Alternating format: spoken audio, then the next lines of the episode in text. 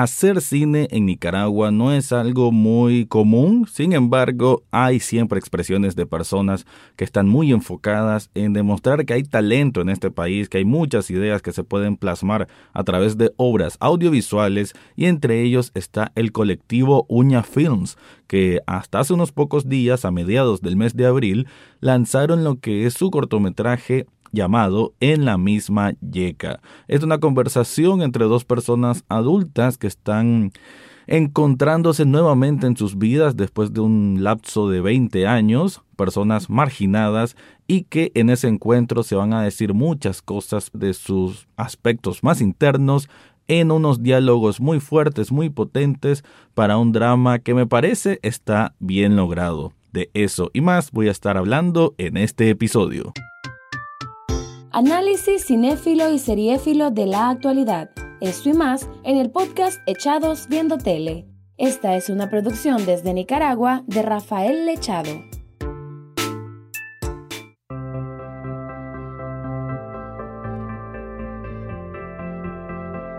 Bienvenido o bienvenida a un nuevo episodio de Echados Viendo Tele, el espacio para escuchar críticas, comentarios, opinión del mundo de las series y algunas veces de películas. En este caso es un episodio especial, así que no voy a hablar de uno ni del otro, sino de un cortometraje nicaragüense. No es primera vez de que ocupo Echados Viendo Tele, el podcast, para hablar algo de lo que se produce aquí. Y es que es lo mínimo que puedo hacer al también ser, digamos, un canal de comunicación o de divulgación que lo más importante siempre es tratar de rescatar lo que se hace a nivel local, lo que se está creando, lo que cineastas están tratando de mostrar hacia el mundo. Y creo yo que con el equipo de Uña Films que bueno, yo los conozco desde hace tiempo, Joel Sánchez es el director como tal, pero es un equipo conformado por entre 6 y 7 personas, eh, entre ellos Julio, Teresa, Illich, bueno, yo voy a estar dejando los nombres de todos ellos en la descripción y creo que es un equipo que afortunadamente he tenido oportunidad de conocer, de, convivir un poco con ellos. Eh, los considero amistades muy, muy interesantes y muy buenas. Uña Films, aunque es cierto que este nombre es reciente, pero este grupo de personas que, bueno, muchos de ellos ya tienen estudio técnico como tal en cine, que se brinda acá en Nicaragua a través de la Cinemateca Nacional, ellos desde hace tiempo vienen trabajando, este sería como su quinto cortometraje, algo así, solo que antes tenían otro nombre. Ahora queda con Uña Films, que bueno, el nombre bien lo dice, es como trabajar con las uñas y realmente ha sido un... Creo que hay una cohesión muy importante entre ellos y eso les permite trabajar de forma muy coordinada, muy organizada y poder trabajar incluso con mucha eficiencia porque este cortometraje del que voy a hablar, que es en la misma yeca, lo hicieron en un día, un día de trabajo la filmación y se hizo con un celular, con un Redmi, si no me equivoco. Y la idea de hacerlo con celular es como también como para retarse a ellos mismos a, a demostrar pues que se puede hacer cine sin necesidad de grandes, grandes equipos. En lo que vamos a escuchar en la parte central de este episodio es una entrevista que hice durante la exhibición que se hizo de este cortometraje que se realizó en la sala Pilar Aguirre de la Cinemateca Nacional en Managua y bueno, una entrevista donde el propio Joel expresa con sus propias palabras de qué trata y de eso vamos a estar ahondando un poco más. Pero antes de llegar a esa parte, quería, bueno, quería decir qué es lo que me pareció en lo personal este cortometraje. Tiene una duración de alrededor 11 minutos y, y creo que es eficaz en transmitir una conversación realista entre dos personas que, bueno, estarán en, bueno, más de 40 años y que se sienten muy muy nacional, ¿no? es muy creíble de que es un producto nicaragüense con personajes nicaragüenses, con un lenguaje coloquial que conecta con, con una buena parte de la población, si no es con toda. Y, y en sí trata de Julio y Teresa. Julio salió de la cárcel después de 20 años. Teresa es una prostituta de más de 40 años. Y Julio, como ha tenido una vida, obviamente, de recluso, entonces y parece que, bueno, su vida nunca estuvo bien. Estas son dos personas marginadas de la sociedad al final de cuentas. Y él encuentra o busca un refugio emocional en Teresa y la busca a ella, siendo como una, una súplica por un poco de cariño y afecto y va donde ella. Al comienzo tienen un conflicto porque él, pues, una persona obviamente quebrada económicamente, entonces le, prácticamente le está pidiendo que si le hace el favor de sus servicios sexuales sin tener que pagar. Ella obviamente reacciona de una manera adversa, muy, muy enojada, como que porque ¿qué crees que para mí es fácil tener este oficio a esta edad y todavía quieres que regale mi trabajo. Entonces, eventualmente él como que, bueno, llegan a un acuerdo y sucede lo que va a suceder, pero lo más importante del cortometraje es, son estos diálogos entre estos dos cada vez que van pasando los minutos vamos viendo como si fuese una una bueno, una persona que se va pelando cáscara por cáscara, ¿no? Vamos viendo casi cómo se va desnudando el alma, bueno, también físicamente hay que decir de que buena parte de este cortometraje que es en blanco y negro, que de hecho la decisión en blanco y negro es como para ensalzar estos estos sentimientos que van flotando y que van como que, que, van quedando cargando el ambiente, porque todo sucede en un cuarto algo pequeño, entonces como que van cargando el ambiente con una tensión bastante fuerte y, eso creo que se refleja bien con el matiz blanco y negro. Y, y, quiero decir pues de que a medida que se va pelando esta cáscara de la personalidad y del alma, de, sobre todo del caso de Julio, aunque también de Teresa, vamos viendo como este hombre que en algún momento era como como tosco, como fuerte, como que infringía miedo, porque bueno, al final cometía actos delincuenciales, ahora ya está reducido a un hombre de mediana edad que no tiene rumbo en la vida y que, que se nota que necesita una guía, un apoyo, un pilar. Entonces, eh, eh, creo que ese descubrimiento, a como van a escuchar posteriormente que habla el propio Joel, como una cierta búsqueda de redención, creo que me parece bastante bien. Hay una revelación en medio de este cortometraje sobre algo que termina, digamos, de, de romper el, el hilo que sostenía la ¿cómo decir?, la consistencia emocional de Julio, una revelación que le hace Teresa y me parece que en ese momento, pues, que, que incluso hay un llanto, me parece que estuvo bien.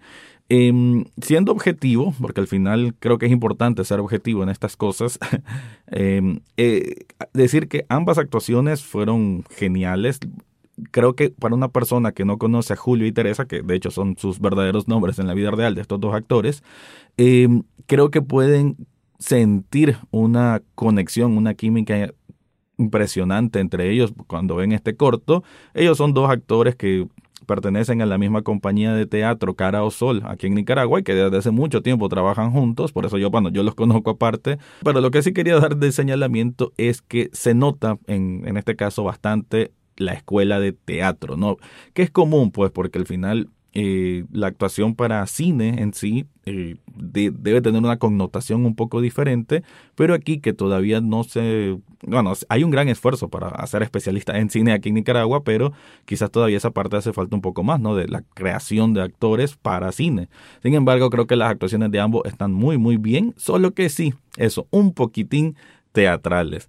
Aún así, pues me parece una obra muy, muy buena, madura en este caso, por lo que mencioné que prácticamente, bueno, ambos protagonistas pasan desnudos que un 70% del, del cortometraje y quizás algunas personas eso lo miren como, bueno, sobre todo en este país, pues algunas personas eso lo miren como un poquito escandaloso, pero la verdad es que no es nada extraño. Me parece que no hay una una desnudez forzada, ¿no? Sino que la desnudez tiene una razón de ser y eso me parece muy, muy importante, ¿no? Porque a veces se puede malinterpretar ese tipo de cosas, pero en este caso se entiende muy bien el motivo del por qué se hace. Así que bueno, esas fueron mis impresiones generales. Ahora vamos a pasar a la parte de la entrevista con Joel Sánchez, solo que antes te quiero contar algo.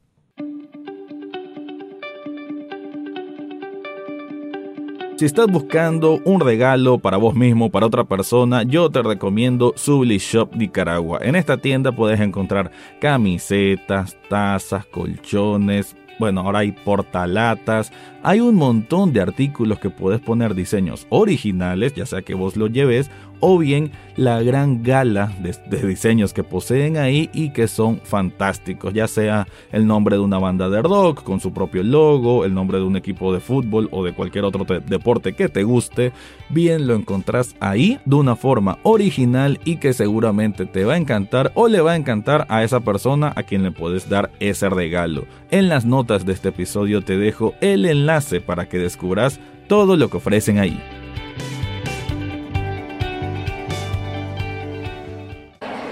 Bien, estoy desde la Cinemateca Nacional, la sala Pilar Aguirre, para hablar con Joel Sánchez, que a través de Uña Films, que eventualmente va a preguntar cómo pasaron de guerrilla algo a Uña, hay que, hay que ver esa historia, y que ahora con el cortometraje en la misma yeca nos traslada a una historia más adulta, porque me mencionabas de que te habías enfocado en otras producciones que has hecho más en la parte joven. Eh, ¿Cómo llegaste a conectar con esa parte adulta o a esa necesidad de contar una historia más madura? Mira, este, lo que pasa es que en, la misma exploración en la que he estado siempre, explorando pulsiones, explorando la, la psiquis de los personajes, me hacía falta contar ahora un poco la parte sentimental del asunto.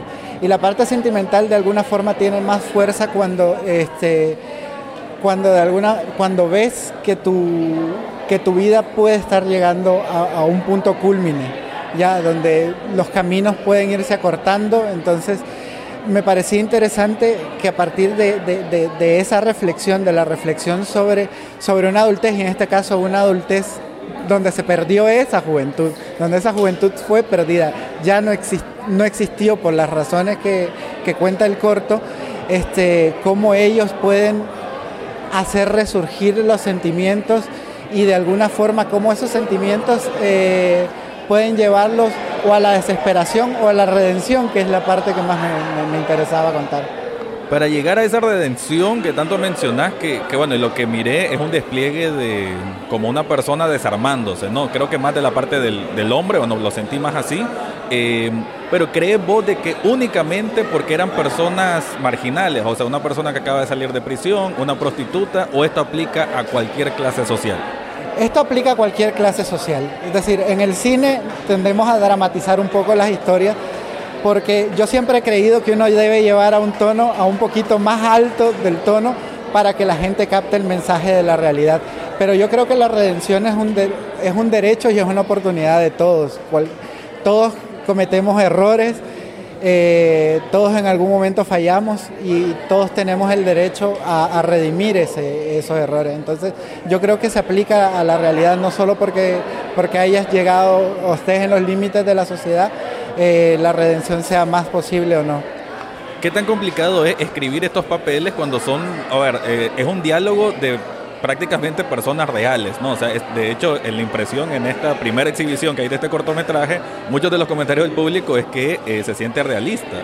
¿Cómo llegamos a conectar con dos personas quizá ajenas de tu entorno, pero que llegaste a tratar de interpretarlos a través de, un papel y una gran actuación, de, que también me tenés que decir eso, cómo sentiste, cómo los actores trasladaron lo que vos pusiste en papel, pero cómo llegaste a sentir de que eso que estabas escribiendo aplicaba para ese tipo de personas que estabas dibujando para este cortometraje?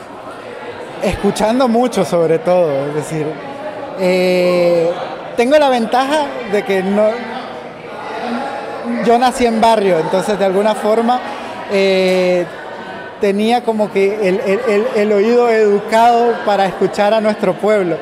Entonces, eh, pero volví a reescuchar, salir a la calle, salí mucho a la calle a escuchar qué pasaba en buses, qué pasaba en, sí, la gente caminando, los vendedores, cómo te hablan y de esa forma porque no quería no quería un diálogo intelectualizante porque hubiese sido primero falso y segundo irrespetuoso.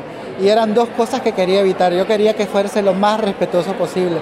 Entonces, para construir eso era muy importante que yo también dejara mi, mi, esnovismo de lado, de creerme escritor, de creerme cualquier cosa y dejar que de alguna forma fueran otros los que a través de la pluma, en este caso a través del ordenador, escribieran las líneas de diálogo. Y luego los actores, gran parte, el resto, lo que a mí me faltó por escribir, lo que a mí me quedó todavía un poquito subido de tono, eh, los dos actorazos lo resolvieron. Es decir, Julio y Teresa se comieron los papeles. Yo creo, yo siento, primero, mucha naturalidad de su parte y segundo, este, que ellos también entendían de dónde venían estos personajes desde un principio, como que conocían sus historias. Es que es eso, se apropiaron, los hicieron vivir, entonces tenían historia, tenían, tenían esas historias de vida. Ese, ese encuentro primero, 20 años antes, lo tuvieron de alguna forma sin que lo mostráramos. Todo eso ayudó a que los personajes, a que la naturalidad surgiera. Ok, en cuanto a la parte técnica, lo que es grabar con un celular, que bueno, lo hiciste adrede, em, bueno, demostrar de, una de que, como lo dijiste también en la presentación acá, de que uno con estas herramientas que andamos en el bolsillo se puede hacer cine. Me imagino que tuviste oportunidad de ocupar una cámara también. Ahora, ¿por qué lo quisiste hacer eh, con teléfono? ¿Quisiste como de una, un reto a vos mismo, un reto para Uña Films? ¿De dónde proviene la idea del celular?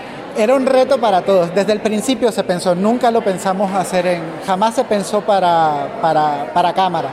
Desde el principio lo pensamos. Primero, primero hay una razón dramática. El celular tiene la ventaja de meterse en lugarcitos donde no entra una cámara un poco más grande. Y yo quería ese grado de intimidad. Entonces primero había un reto este, artístico.